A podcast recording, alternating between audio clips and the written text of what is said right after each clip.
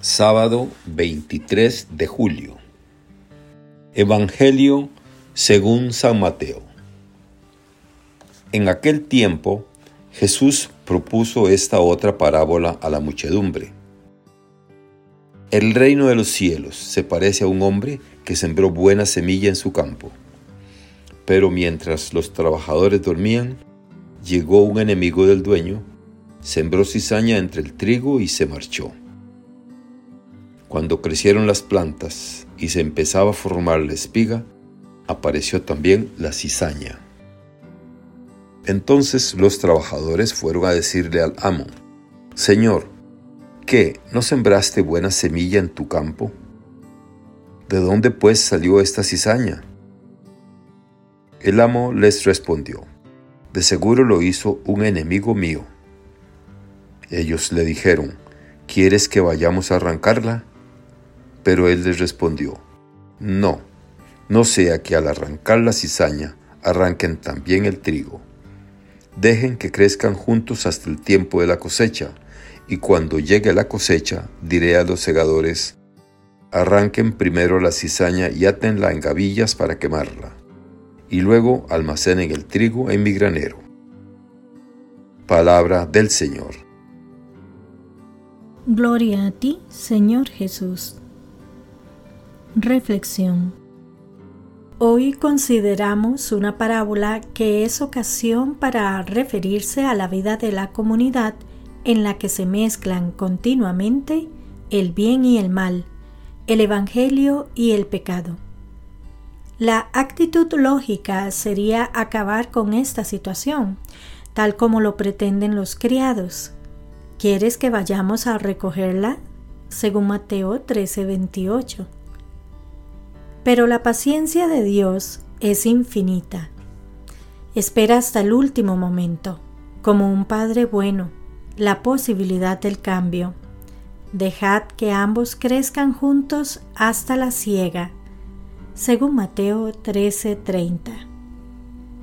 Una realidad ambigua y mediocre, pero en ella crece el reino se trata de sentirnos llamados a descubrir las señales del reino de Dios para potenciarlo.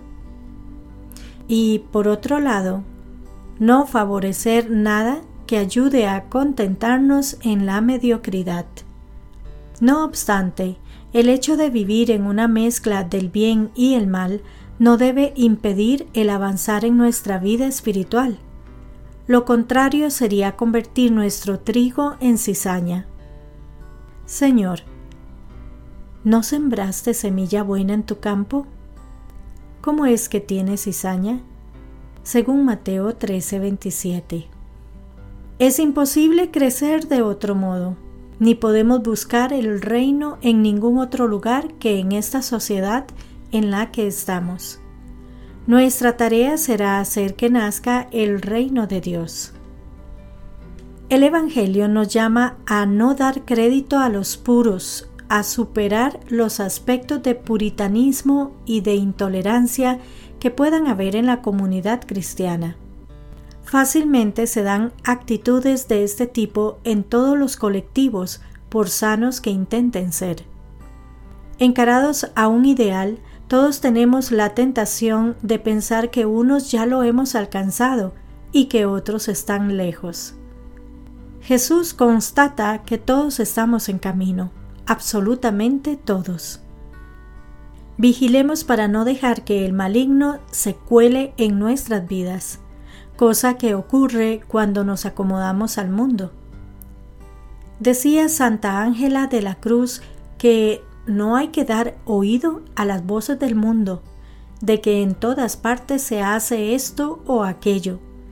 Nosotras siempre lo mismo, sin inventar variaciones y siguiendo la manera de hacer las cosas que son un tesoro escondido, son las que nos abrirán las puertas del cielo.